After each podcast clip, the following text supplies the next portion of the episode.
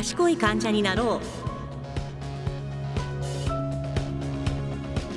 う。こんにちは。賢い患者になろう。パーソナリティ認定 NPO 法人支え合い医療人権センターコムル理事長の山口育子です。こんにちは。進行を務めますフリーアナウンサーの町亜生です。この番組は賢い患者になろうをテーマに患者を取り巻く事例を紹介しながら問題のポイントと考え方をお伝えしていきます電話相談を日常の活動の柱に医療現場により良いコミュニケーションを築く活動をしているコムルで理事長を務める山口さんとともにどんな方にもいざという時に役立つ情報をお届けしてまいります。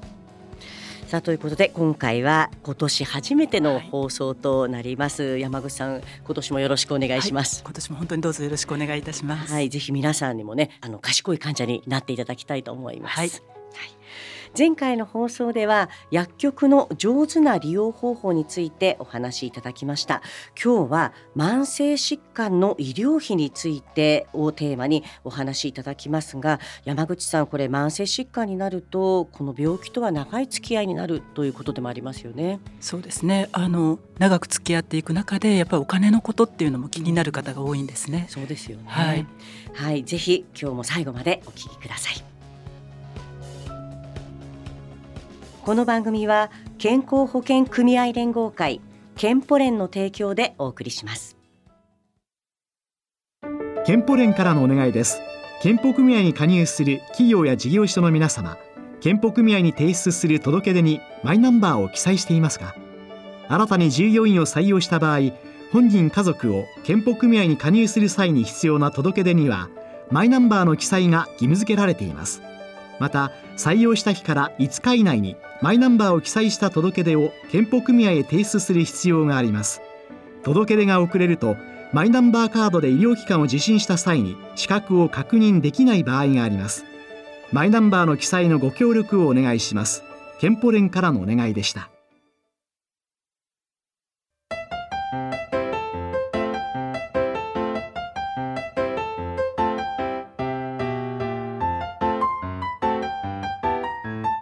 賢い患者になろう。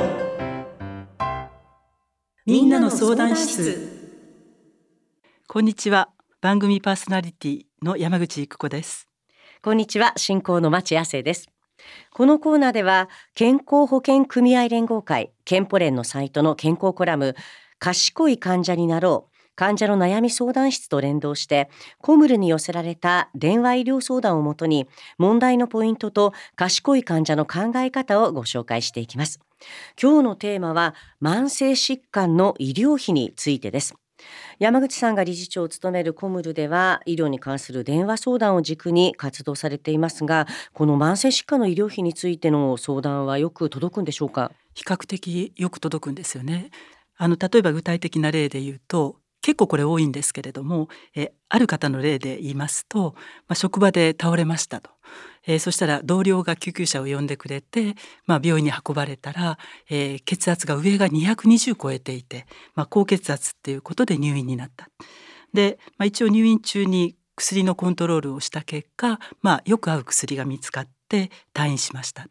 でその後しばらくその病院に通院していたんですけれども医師が、まあ、あなたもうかなりこの薬で安定してきたので、えー、こんな大きな病院じゃなくってもいいですよということで、まあ、あの診療所あるいは地域医療をやっているような、まあ、小規模ぐらいのですね病院に転院っていうことでどうでしょう？まあ、これ逆紹介っていうんですけれども、はい、えー、こういったことをまあ言われたと。で自宅近くと職場と、えー、どちらがいいですかって言われたので、まあ、職場近くでじゃあっていうことで紹介してもらってで転院しました。そうすると病院に行ってた時には1回、えー、診療を受けるとですね500円かからなかった。ところが言われたところに転院して、えー、そちらに行くと1,500円近く請求されて、うんはい、えー、1,000円も割高になる。これっておかしいんじゃないかと思って同じように、まあ、高血圧の知人がいるのでその方に相談をしたら「え私2,500円近く払ってますよ」というふうに言われて、えー、まあびっくりしてしまった。どれが妥当な請求なんですか？まあ、こういった相談は割とこれあるんですよね。やはり同じ病気で医療費が違ってくると、まあ、これ知らない人だと、まあ、あのやっぱりどうしても一般の人はあんまりそこら辺が詳しくないのでおかしいと思ってしまうんですがでもこれなぜ請求額には違いが出ちゃうんでしょうか？そうなんですねあの病院で請求できるものとその診療所あるいは200床未満の病院だとちょっと請求できるものに違いがあるんですね。でその方のお話いろいろ聞いてみると転院されたのは診療所なんです。はい、で病院っていうのは20床以上の入院ベッドがあるところを病院って言うんですけれども20床未満であれば診療所なんですね。と最新の時の費用だった。で薬は2種類出ていてえ院外処方って処方箋が出てなので診療所では薬の費用は払っていないんですね処方箋料っていうようなものが請求されるんですけれどもじゃあどんな診療を受けたんですかっていうと問診だけだそれなのにこれって高すぎませんかっていうお話だったんです。はい、であの200床以上の病院っていうのは最新でかかっても最新料っていう名前の費用はないんですね。簡単な処置とか簡単な検査も一緒になった外来診療料、うん、これ74点というのが基本料金なんです。でもしその200床以上という入院ベッドが200以上ある大きな病院で、えー、問診だけで薬が院外処方で出た場合何が請求されるかというとさっき申し上げた外来診療料の他にですね問診して院外処方だと処方箋料という薬のまあ処方箋ですね、はい、それのお金が請求されます。でこれ2種類の薬が出てる場合っていうのは、はい、処方箋料が68点。これあの6種類以下の場合が68点で、はい、7種類以上になると点数が低くなる、うん、ただちょっと気をつけないといけないのが大きな病院でまあ68点という処方箋料だけじゃない場合があるんですね。はい、であのこの薬というのは2つ名前がありまして一般名という薬の種類を表している名前と、はい、製薬会社が販売する時の商品名という2つがあるんです。でこれまあ国はあのジェネリックを推奨するためにですね一般名で薬を処方した場合例えば2種類薬が出ていて2種類ともに一般名で処方箋を書くとですね7点っていう加算がつけられるんです。はいでもし2種類出てるけれど1種類だけ一般名処方をした場合これは5点という加算がつくので、まあ、ちょっとそういったあの加算がつく場合もあるので、えー、今回はですね、えー、一般名の処方ではなくて商品名で処方されたと仮定して68点というふうに計算すると500円しないという結果になるんですね。まあ、いろんな組み合わせでそうなってるっていうことなんですが、まあ、今はあの大きい病院の場合ということですこれ診療所の場合はどうなるんでしょうか？はい、診療所の場合は、えー、再診療っていうのがつきますけれども、はい、73点なんですね。で、えー、この再診療にいろんな条件が重なっ、えー、診療所や200床未満の病院の場合は加算っていうのがつくことがあるんです。はい、で加算っていうのは単独で請求できなくってなんとか料という点数に条件が合えばくっつくのが加算なんですね。で例えば、まあ、一定の検査とか治療をしなかった場合、えー、例えば一定の検査っていうのもエコー検査とか、えー、そういった検査で、えっと、採血ぐらいの検査は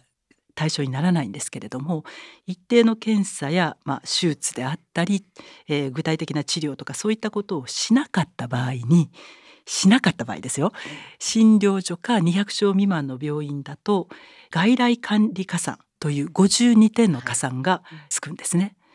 えー、それから例えば、えー、時間外対応加算っていうものがつく場合もあります。はい、これ時間内に行ってるのに、うん、なんで時間外対応加算っていうふうに言われるんですけれども、はいね、これ実はあの救急外来とかに患者さんが殺到するっていうようなことが問題になった時期があって。ね、はい、はい、で2010年にですね、えー、10年度の診療報酬の改定で地域医療貢献加算3点というもので初め登場したんです。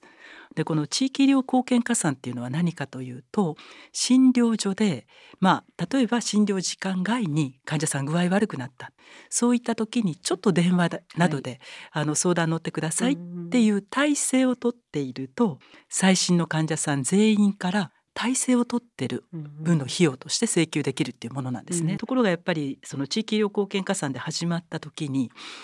まあ初診で来た方にも電話番号を渡さないといけないとか24時間いつでも電話っていうのはちょっとっていうような、まあ、結構不評の声も医師たちから上がったっていうこともあって2年後の2012年度の診療報酬の改定の時に名前を時間外対応加算というふうに変えて3種類に分かれました。で時間外対応加算1っていうのは5点で、えー、時間の制限なくいつでもいいですよっていう。うんはい、で、えー、時間外対応加算2っていうのは3点で時間制限していいんですね。いつでもじゃないってことなんですね。はい、例えば夜は10時までとかですね、えー、それが2で3点です。で時間外対応加算3というのは1点で3つの診療所で、うん、えー、こう輪番性というか、はい、まあ、オンオフができるというようなことで、えー、1点、まあ、そういったものが、えー、出てきてこれ私そんな相談したあのこと一度もないです。って言っても相談したかどうかじゃなくって、うん、相談できる体制をとっていると、は い、えー、請求できるというような点数なんですね。はい、こういったものが例えば3点ということで請求されている可能性があります。はいであと診療所だけに請求できるものとして、えー、明細書発行体制等加算っていうのがありまして、うんはい、えー、これはあの明細が欲しいですと頼んだ時に出してくれる体制ができていたら1点なんですね。もちろんあの頼まなくても出してくれるところもあるんですけれども、こういったものが、はい、えー、診療所の基本の点数になります、うん、なので再診料に何かがプラスされていることが数種類の可能性があるので、うん、まあ、そこはどれを請求されているかっていうのは確認しないとわからないですね、うん、まあ、でも大きな病院と診療所でやっぱり機能が違うというところもあるということですね、はい、でも今の聞いた上ではあんまり点数には大きな差がないように感じるんですけれども、まあ、そうですよね。52点とか3点とか1点ですから、ね、はい、あのこれは実はですね、えー、それ以外に請求されているものがあって、うん。はい、えー、200床以上の大きな病院では請求できないけれども、えー、慢性疾患の方がですね、えー、診療所であったり200床未満の小さな病院に行った時に請求できるものっていうのがあるんです。はい、で特にあのよく請求されているものとして特定疾患療養管理料。なかなかあの一回で言えないような、はいね、難しい言葉ですけれども、はい、えー、これがいわゆる慢性疾患の患者さんに対して、えー、請求できるものとして診療所の場合が225点なんですね。うん。はい、で、えー、200床未満の病院にかかった時も請求可能なんですけれども、えー、100床未満の病院だと147点、はい、でちょっともう少しえー、規模が大きくなって100床以上200床未満になると87点。でこれは月2回請求が可能なんですね。でこの特定疾患療養管理料、えー、この請求をしている患者さんに薬を処方すると処方料とか処方箋料に特定疾患処方管理加算っていうのが請求できるんです。月2回、えー、受診している場合は、えー、と18点の加算で28日以上の薬が出されている、うんはい、まあこれ月1回ですね、はい、えそういった場合は66点という点数が加算されます。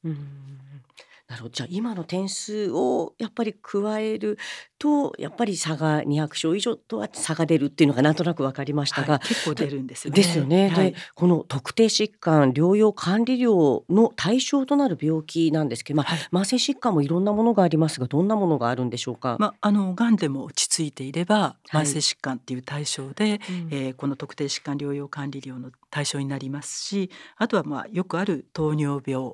高血圧とか不整脈とか心不全とかですね。それから脳血管疾患ですね、はい、脳卒中とか、はい、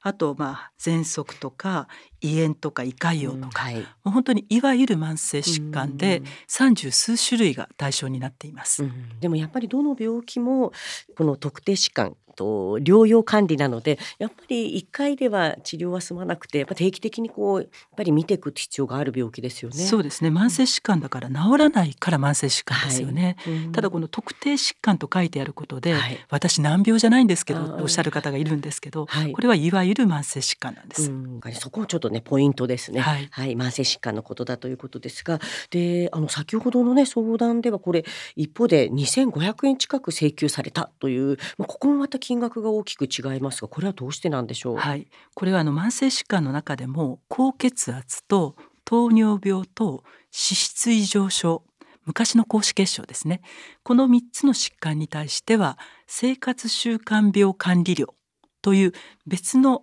ものを請求できることになっていてどちらかを選べるんです、医師の側が。なるほど、はい。でこれはですね月1回しか請求されないんですけれども薬はちょっと2年前に点数外されたのであの中に入ってないので処方箋が出たら処方箋料必要なんですけれどもそれ以外の検査とか、えー、そういったものは包括といって、えー、全部使用が姉妹が同じ点数っていうふうになっています。特にまあ糖尿病が720点。で高血圧の場合が620点、はい、で脂質異常症が570点。ということですので、えー、高血圧だと620点ですから、はい、えー、これだけで3割負担で2,000円近くなる、うん、そうですね、はい、はい、まあ、そういった違いなんですね。はい、でこれ今でも2つ出てきたわけですけれども、はい、特定疾患療養管理料と生活習慣病管理料ってこれはあの患者は選べないんでしょうか？お医者さんがどっちかっていうのを選んでいるので知りたかったらまあちょっとお電話されて、うん、そちらで高血圧でかかったら特定疾患療養管理料と生活習慣病管理料のどちらを請求されるんですかって聞かないと分かんないと思いますね。そうですよね、はい、でもこれじゃあ山口さん今の聞くと生活習慣病管理料の方が高くなるということなんですか？一見そう見えるんですけど、はい、これ月単価で計算すると、はい、先ほど申し上げたように生活習慣病管理料は月1回しか請求できないんですね。ところが特定疾患療養管理料は月2回請求可能なので再診料とかいろんな加算とか特定疾患療養管理料とかだと言いましたけれども、はい、その中で変化するのが、うん、処方箋への加算が66点から18点に変わるだけなんです。なるほど。そうすると計算するとヶ月単価にすると、実は特定疾患療養管理料で月2回行った方が月単価は高くなります。さらに200床以上の病院って3ヶ月に1回ぐらいでいいっていうことが多いですので、えー、400数十円だとすると1ヶ月分にすると100円台になるっていうようなことで、まあ結構月にいくらかかりますかっていうことになると、はい、違いは大きくなってきますね。まあでもこれ多分リスナーの皆さんは一回聞いただけではあの はいパパパッと計算はできないと思うんですがでもこういう点数があのいろいろ変わってくるというまあ制度を知っておくことが重要だということが分かりました。でこれまあ慢性疾患であの病院にかかっている方今高齢者も増えてますのであのこれからも増えていくと思うんですが、はい、かかる際のポイントを教えてください。はい今聞いてくださっているとじゃあ慢性疾患って大きな病院の方があの安くなるんだったらそっち行った方がいいのかっそれをお勧めしてるわけではないんですね。